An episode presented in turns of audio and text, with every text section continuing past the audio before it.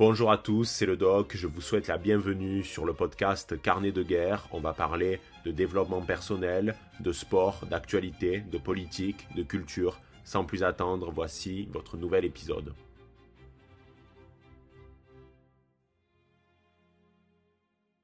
Eh bien, salut à tous, c'est le Dog, j'espère que vous allez bien et on se donne rendez-vous aujourd'hui pour un nouvel épisode du podcast Carnet de guerre. Nous sommes le jeudi 6 juillet et il reste 24 heures avant le début du week-end. C'est la dernière ligne droite. Courage, il ne faut absolument rien lâcher. Je sais qu'il y a beaucoup de barons de la communauté qui écoutent les épisodes euh, directement en allant travailler, certains même au travail. Donc je vous salue, que vous soyez travailleur, chômeur ou étudiants, j'espère que vous allez passer un agréable moment en ma compagnie. Je salue également les retraités car il y a beaucoup de bons boomers qui écoutent les, euh, les euh, podcasts sur Carnet de guerre.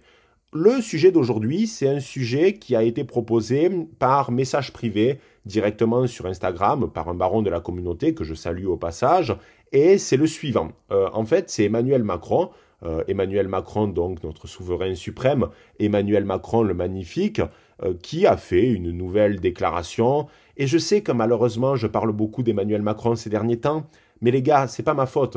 Notre président est en roue libre euh, depuis maintenant quelques semaines. Il n'arrête pas de lâcher des dingueries euh, qu'il convient d'analyser parce que malheureusement, ces dingueries, ces déclarations, elles ont un impact sur notre vie de tous les jours. Donc on ne peut pas dire on s'en fout de ce qu'il dit. Non, non, c'est important de, de regarder tout ceci, d'analyser et de comprendre et c'est ce que je vais faire aujourd'hui dans, ce podcast.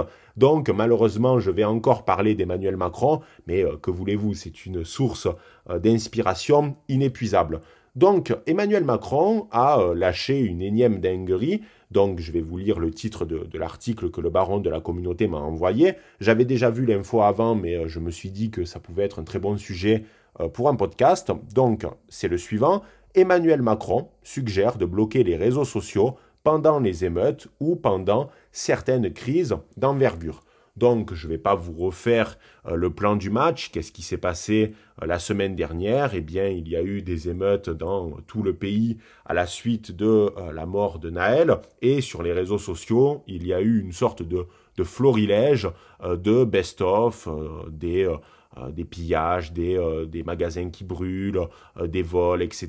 Bref, c'était totalement l'anarchie. On se serait cru dans un, mauvais remake de, de, ce film La purge américaine, là vous savez, American Nightmare, où pendant 24 heures tous les crimes sont, sont permis. Donc là c'était sensiblement la même chose. Bref, ça a, été, ça a été la foire de la saucisse, ça a été n'importe quoi ce qui s'est passé dans notre pays ces, derniers jours, avec malheureusement beaucoup de, commerçants euh, qui ne sont euh, strictement pour rien, qui ont, qui ont tout perdu. J'ai vu des vidéos particulièrement déchirantes d'individus qui se trouvent devant, euh, devant leur commerce, ils ont mis toute leur économie, toute leur énergie, et tout est parti en une nuit parce que il y a des mecs qui en ont strictement rien à foutre du mal qu'ils causent. Au contraire, ils trouvent une certaine jouissance. On a abordé ça déjà dans un épisode précédent.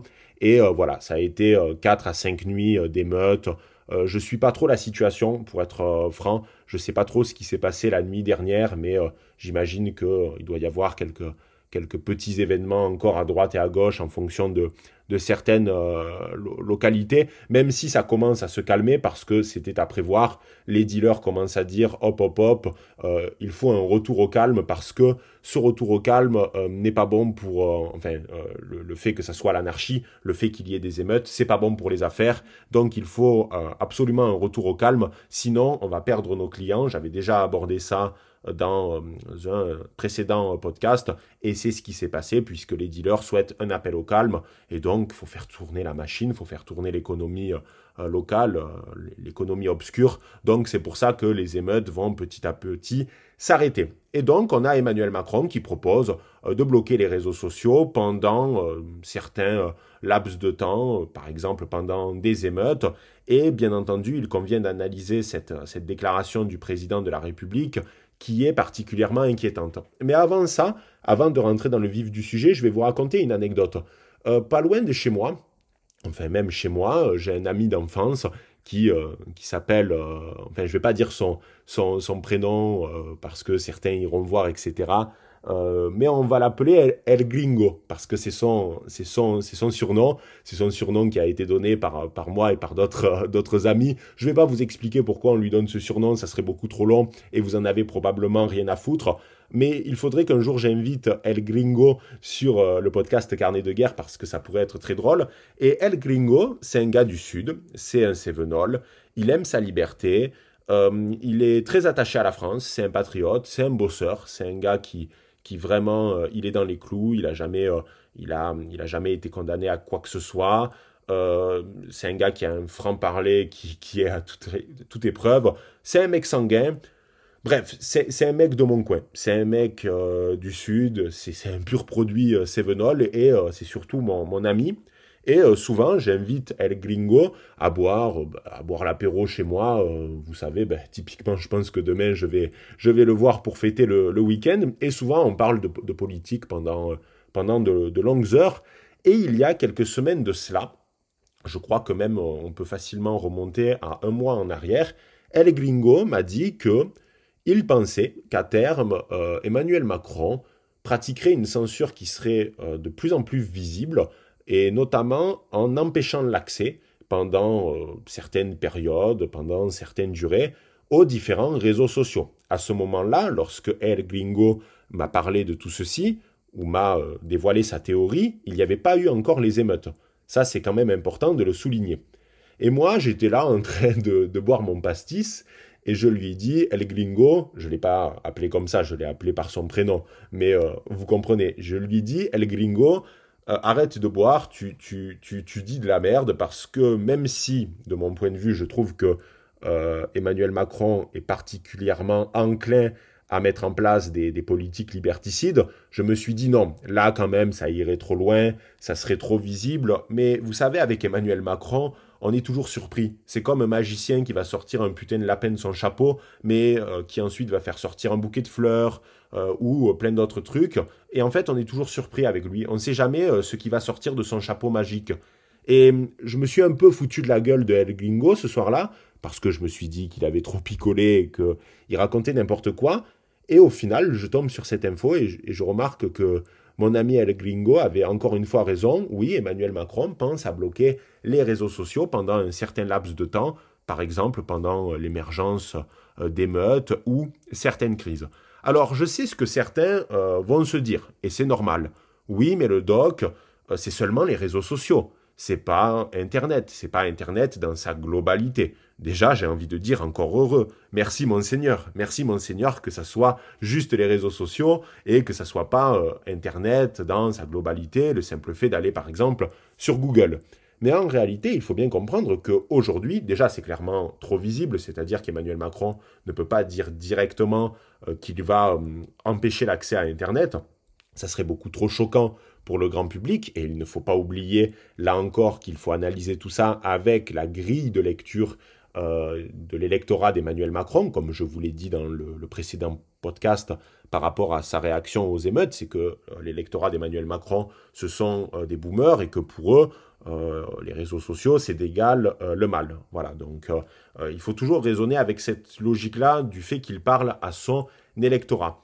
Et donc certains pourraient dire, oui, mais le doc, il parle pas d'Internet, il parle seulement des réseaux sociaux, donc au final, c'est pas exagéré. Oui, mais le problème, c'est qu'aujourd'hui, il y a bon nombre de Français qui s'informent. On peut dire que c'est bien, on peut dire que c'est mal, c'est ouvert à débat, mais il y a beaucoup de Français qui aujourd'hui s'informent et qui communiquent via les réseaux sociaux. De même, euh, quand Emmanuel Macron parle de réseaux sociaux, Qu'est-ce que ça implique? Est-ce que c'est Facebook? Forcément. Twitter? Ok. Instagram? J'imagine potentiellement, puisque Instagram est un réseau social. Euh, Snapchat, je crois que je l'ai euh, déjà souligné, euh, mais est-ce que ça peut être également des messageries cryptées? Par exemple, Telegram ou WhatsApp. Parce que vous savez, ces dernières années, ces messageries-là, elles se sont tellement développées, il y a tellement eu un engouement pour ces différents services que les messageries ne sont pas seulement maintenant des, des services que l'on utilise pour communiquer, c'est-à-dire qu'il y a également une logique de partage, de partage de vidéos. Euh, vous savez que j'ai travaillé dans, l'univers de la sécurité et de, la veille euh, par rapport fait au fait d'être informé rapidement de ce qui se passe dans certains pays. Et on utilisait beaucoup Telegram parce que ça nous permettait d'avoir directement certaines images qui, arrivaient directement en direct. On recevait les images de l'événement qui nous intéressait très rapidement. Donc, c'est un réseau social en quelque sorte, parce que ça permet à des individus de partager des vidéos d'une situation par rapport à un sujet déterminé. Par exemple, ceux qui, euh, qui sont journalistes et qui couvrent ce qui se passe en Ukraine sont euh, très, très souvent dans des discussions euh, Telegram à recevoir sans cesse des vidéos du front. Donc, je pense qu'on peut englober les, messageries euh, crypté, privé euh, dans le lot. D'ailleurs, euh, privé plus tellement, puisque désormais on peut être sur des, sur des conversations avec des milliers de personnes. Donc ça englobe tout ça. Et on voit qu'il y a déjà des tests qui sont mis en place, puisque Twitter permet maintenant de voir qu'un certain nombre de tweets. Je crois que si vous n'êtes pas abonné, c'est 600 tweets dans une journée, ce qui au final est assez peu, surtout si vous suivez des boucles ou certains événements.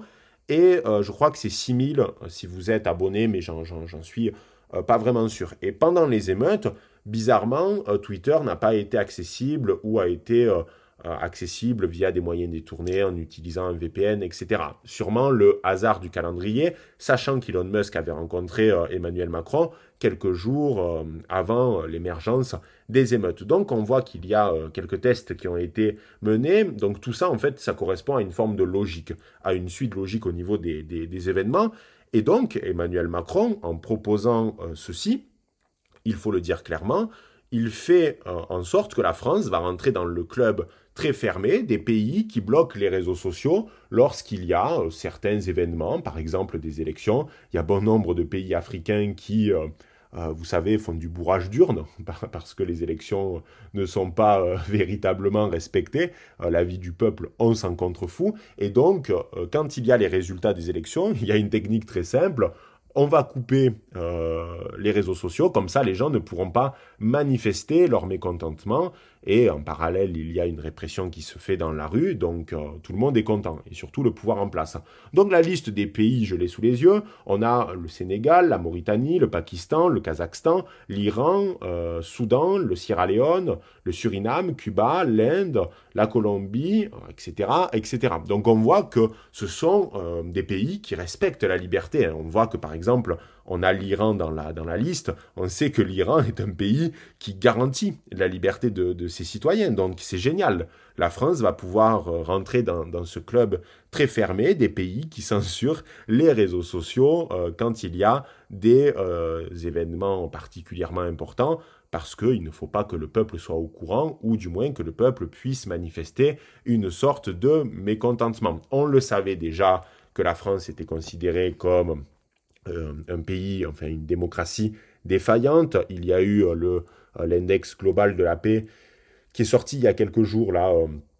il me semble en début de semaine, qui indique que la, France est, l'un des pays européens, si ce n'est même pas le pays européen où il y a le plus d'insécurité. Alors il y a 23 critères en tout, c'est la criminalité, euh, est-ce qu'on est engagé dans un conflit, etc. Mais bon, la, France est le pays européen qui a euh, le score le plus mauvais. Je crois qu'on est 63e euh, sur 160 pays, donc c'est très inquiétant. C'est-à-dire que la plupart des pays européens se trouvent dans, dans, le top 30. donc là, on a affaire quand même, encore une fois, à une volonté d'Emmanuel Macron de mettre en place une mesure liberticide. Alors, quel est l'objectif derrière tout ça? Euh, eh bien, il faut le dire, c'est déjà contrôler les flux. Contrôler les flux d'informations, c'est-à-dire qu'il va y avoir euh, les médias validés par le gouvernement, qui peuvent être sur des lignes idéologiques différentes, bien entendu, mais euh, vous savez très bien que les médias qui font le plus un travail sur le terrain et qui va remonter les infos les plus dérangeantes, c'est pas le TF1, enfin c'est pas le 20h de TF1 ni le 20h de France 2. Sauf que le problème, c'est qu'aujourd'hui, il y a aussi bon nombre de Français qui s'informent via ces canaux-là. Donc s'il n'y a pas, s'il y a un blocage euh, de, certaines informations par le biais du blocage des réseaux, des réseaux, sociaux, pardon, ça signifie qu'il y a bon nombre d'informations qui n'arrivent pas aux oreilles euh, d'un certain nombre de Français. Donc ça, il faut le dire, c'est une volonté de museler l'information. Ensuite, c'est une volonté d'empêcher les gens de communiquer, puisque les réseaux sociaux, ça a aussi cet objectif-là. Ça permet à des gens qui ne se connaissent pas habituellement de pouvoir communiquer et de pouvoir s'organiser. Alors là, il va y avoir une petite parenthèse. Éventuellement, je peux comprendre la logique d'Emmanuel Macron par rapport au fait de bloquer les réseaux sociaux euh, dans une volonté d'empêcher les émeutes. Parce que il est vrai que dans le cadre des émeutes, euh, j'ai euh, discuté avec un ami à moi qui a longtemps habité dans les quartiers nord de, Marseille, et il m'avait déjà dit, déjà à l'époque du lycée, que dans les quartiers nord de Marseille, ou dans les quartiers en règle générale, que ce soit à Paris, Marseille, etc., il y a une volonté, alors comment je, pourrais dire ça simplement, de surenchère. Voilà. Cette volonté de surenchère, elle se trouve euh, via, Snapchat.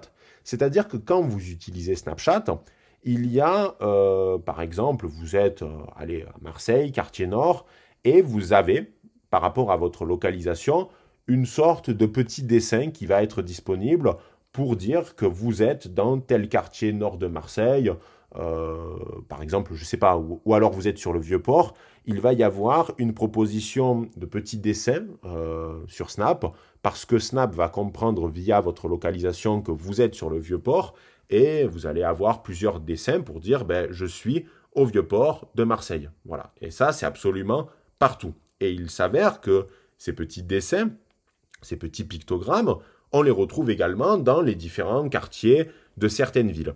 Et c'est pour ça que souvent, quand il y a par exemple des émeutes, euh, certains délits ou crimes qui sont commis, il n'est pas rare que les gars qui partagent ça sur euh, les réseaux sociaux et notamment Snapchat en premier lieu, mettent directement le tag, c'est-à-dire qu'ils mettent directement l'endroit où l'événement a eu lieu.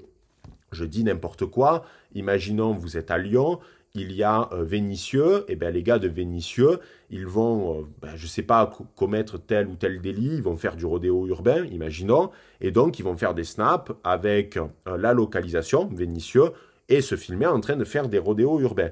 Et le but de, de cette manœuvre-là, c'est aussi de provoquer les autres quartiers en disant, regardez, les mecs de Vénitieux, on est en train de faire du rodéo urbain, et euh, vous, vous faites quoi, par exemple, les mecs de Vaux-en-Velin? Qu'est-ce que vous faites? Et donc, il y a une volonté parfois de surenchère. C'est-à-dire qui va proposer euh, le truc le plus euh, impressionnant, le délit le plus... Le, enfin, qui, va proposer la chose la plus illégale possible Et tout ça est partagé sur les réseaux sociaux dans une volonté de surenchère. Donc ça, on peut le comprendre. Mais on sait qu'avec Emmanuel Macron, il y a toujours un plan derrière. Et le but, c'est aussi de cacher ce qui se passe.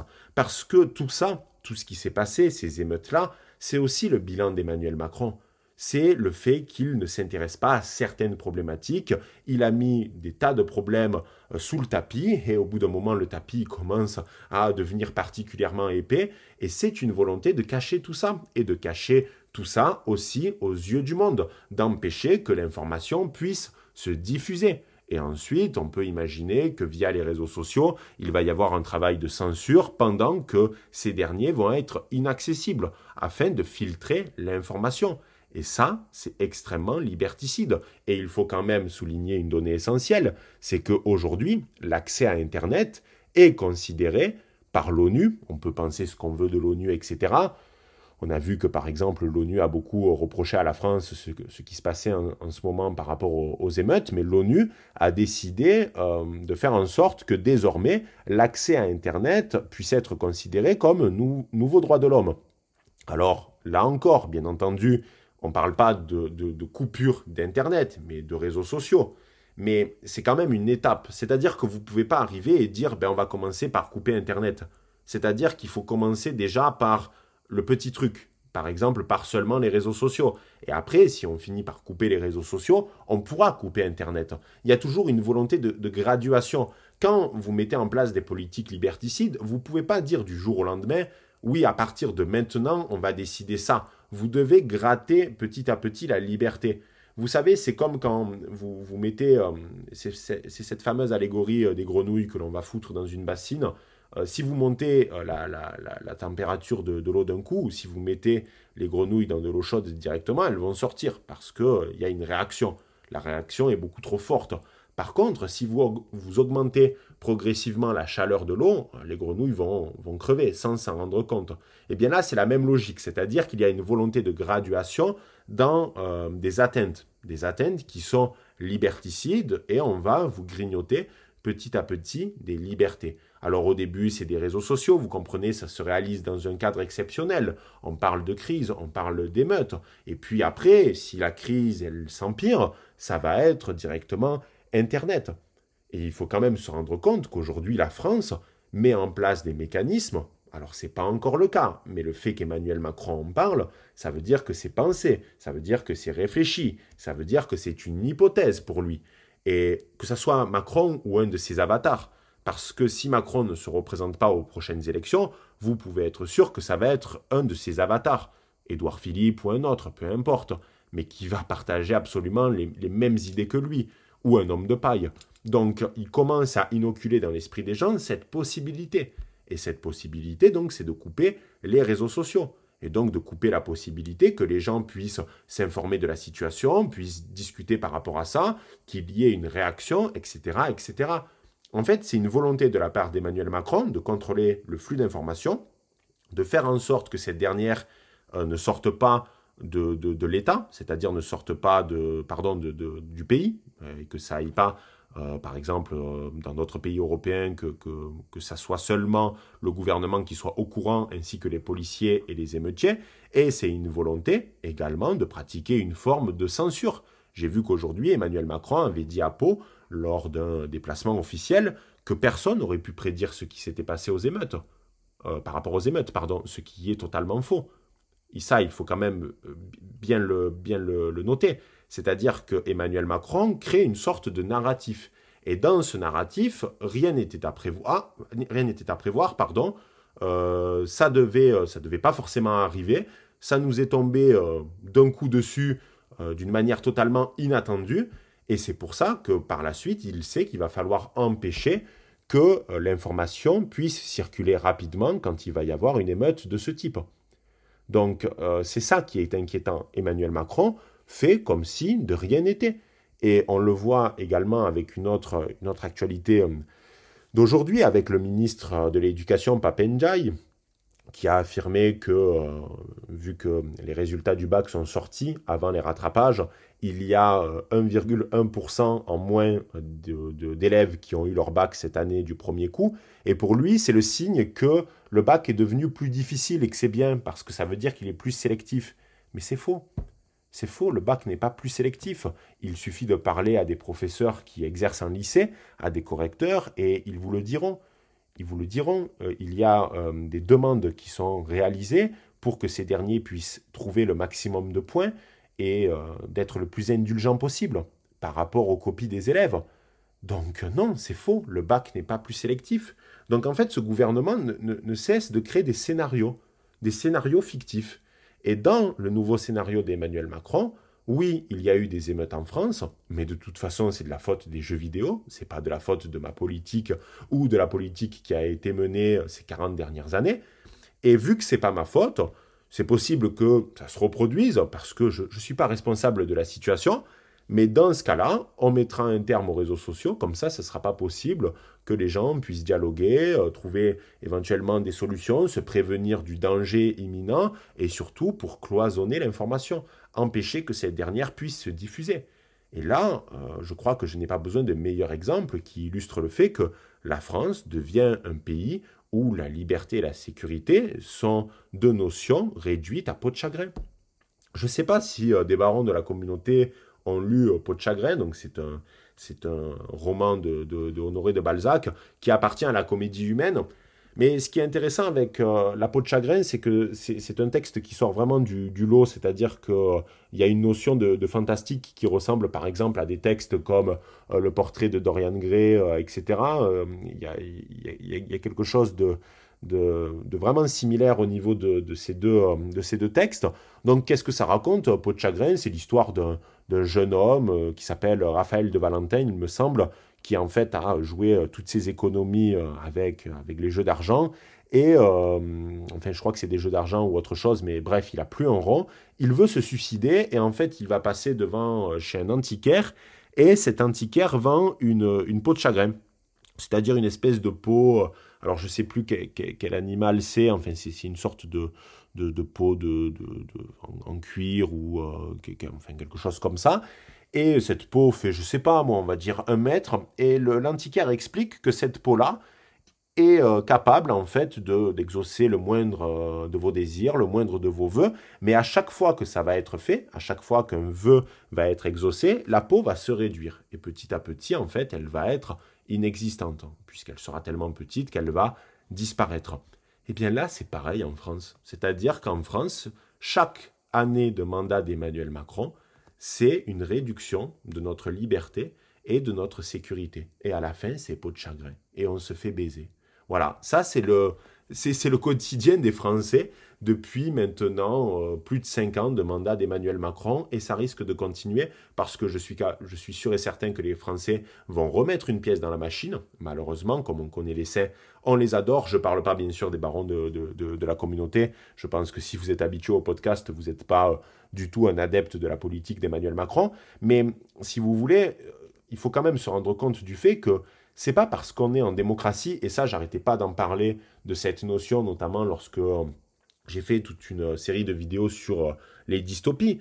Le, piège des dystopies, et c'est pour ça que j'aime beaucoup le meilleur des mondes d'Aldous Huxley, c'est le fait que c'est la seule dystopie, peut-être qu'il y en a d'autres, avec Fahrenheit 451, on peut, on peut aussi citer, c'est pas la dystopie qui saute clairement aux yeux, comme par exemple 1984, où euh, vous avez affaire à l'État Big Brother qui est clairement visible, euh, qui est un État totalitaire. Euh, bref, on, le voit venir avec ses gros sabots. On le sait, les, individus qui vivent dans la société de Big Brother dans 1984 savent pertinemment qu'ils sont en train d'évoluer dans une société qui est, qui est totalitaire, même s'ils acceptent le, le, jeu avec, par exemple, euh, la minute de la haine ou le quart d'heure de la haine, je sais plus. Enfin, euh, ils acceptent la situation, mais au fond d'eux, ils le savent.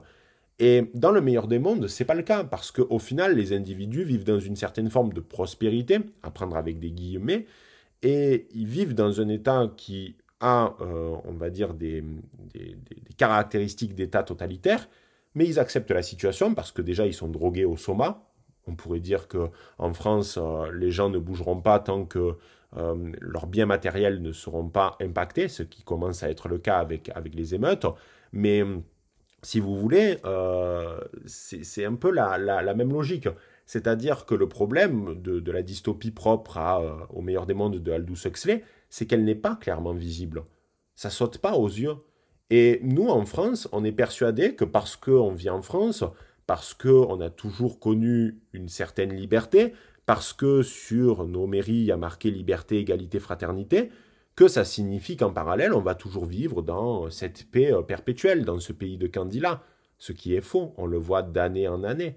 Et ça, ça pose de sérieux problèmes. Et d'ailleurs, je trouve que l'hypocrisie des médias est clairement visible parce que quand on parle d'une élection africaine où il va y avoir la coupure des réseaux sociaux qui va être réalisée. On a systématiquement, et les médias ont bien raison de le signifier, euh, il y a une volonté euh, de critiquer cette, euh, cette posture-là de l'État en question, en disant que cet État est en train de mettre en place une politique totalitaire. Cet État-là a des caractéristiques qui sont particulièrement inquiétantes parce qu'il y a une volonté de censure par le biais des réseaux sociaux.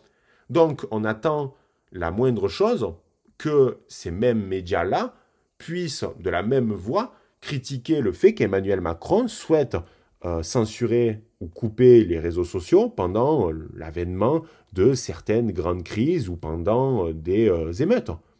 Et je suis sûr, malheureusement, que certains médias vont le faire parce qu'au bout d'un moment, faut pas déconner et qu'il y a potentiellement des journalistes qui ont encore des couilles dans ce pays, mais par manque de donneurs, vous savez qu'il y en a très peu.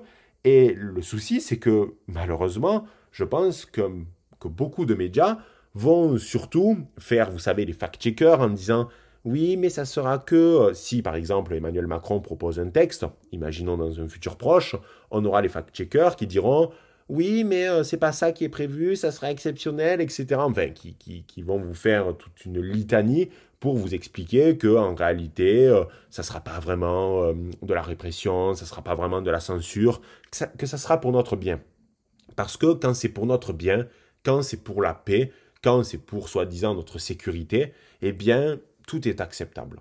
Et donc, je suis convaincu que beaucoup de médias ne critiqueront pas euh, cette proposition d'Emmanuel Macron si un jour elle se matérialise par un texte. Mais ce qui m'inquiète, c'est que, euh, vous savez, quand vous êtes président de la République française, vous pouvez faire ce que vous voulez, de manière visible comme invisible.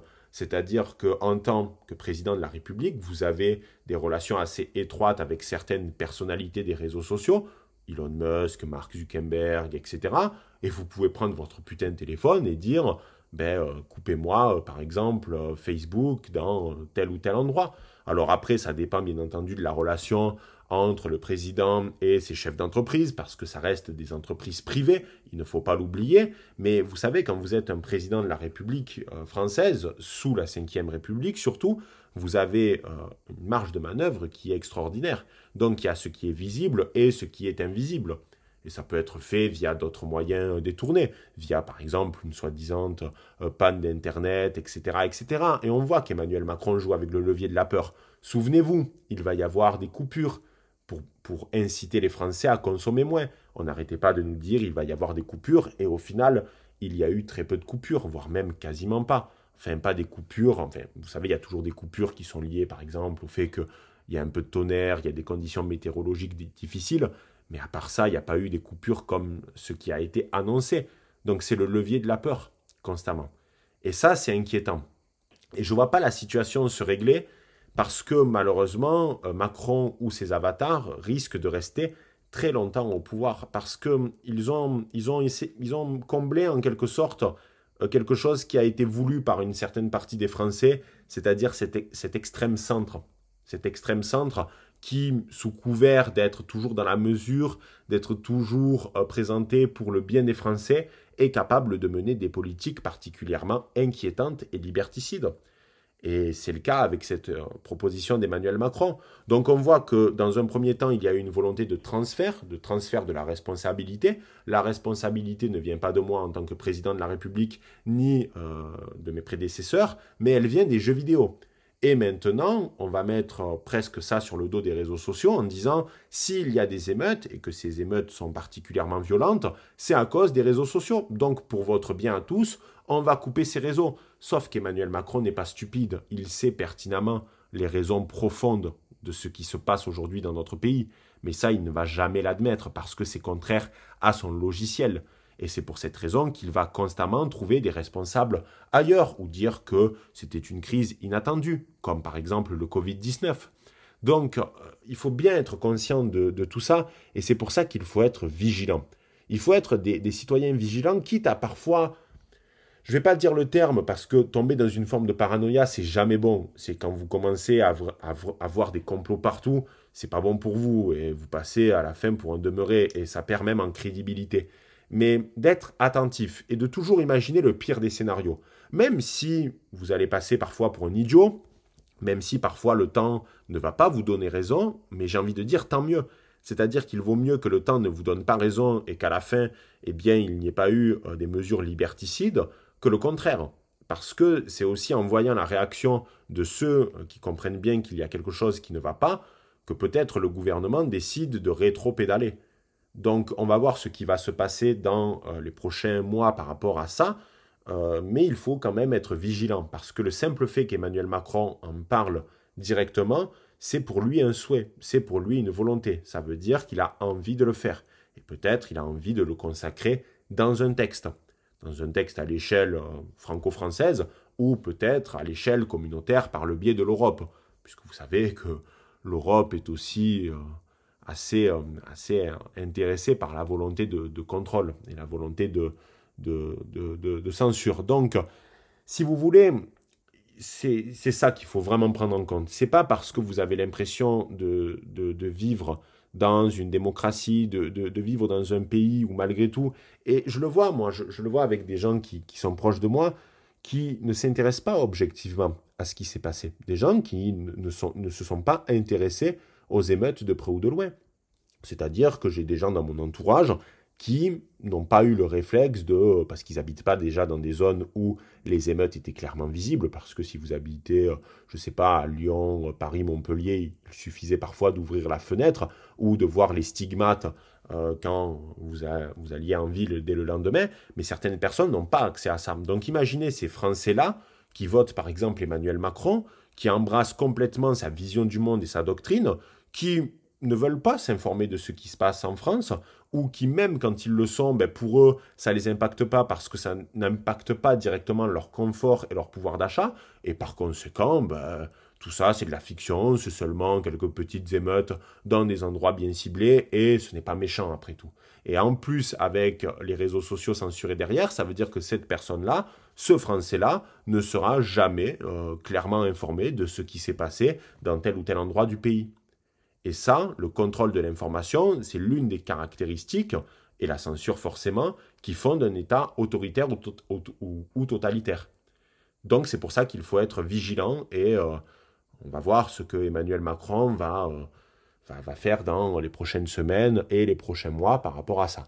Les barons, je pense avoir fait le tour de cette, euh, de, cette problématique, de ce sujet. J'espère que cet épisode vous aura plu. N'hésitez pas, comme toujours, si vous avez aimé cet épisode de Carnet de guerre, à mettre 5 étoiles. Ça permet de mieux référencer l'épisode et tout le monde est content. Je suis content, vous l'êtes également. Et peut-être que de nouveaux barons de la, de la communauté, enfin, des gens qui ne sont pas pour l'instant de la communauté vont nous rejoindre grâce à ce petit geste qui est très rapide. Je sais que beaucoup l'ont fait, mais bon, si vous pouvez le faire, c'est encore mieux. Voilà les barons, je vous souhaite une excellente soirée et je vous dis à très vite pour un prochain épisode de Carnet de guerre. Ciao les barons.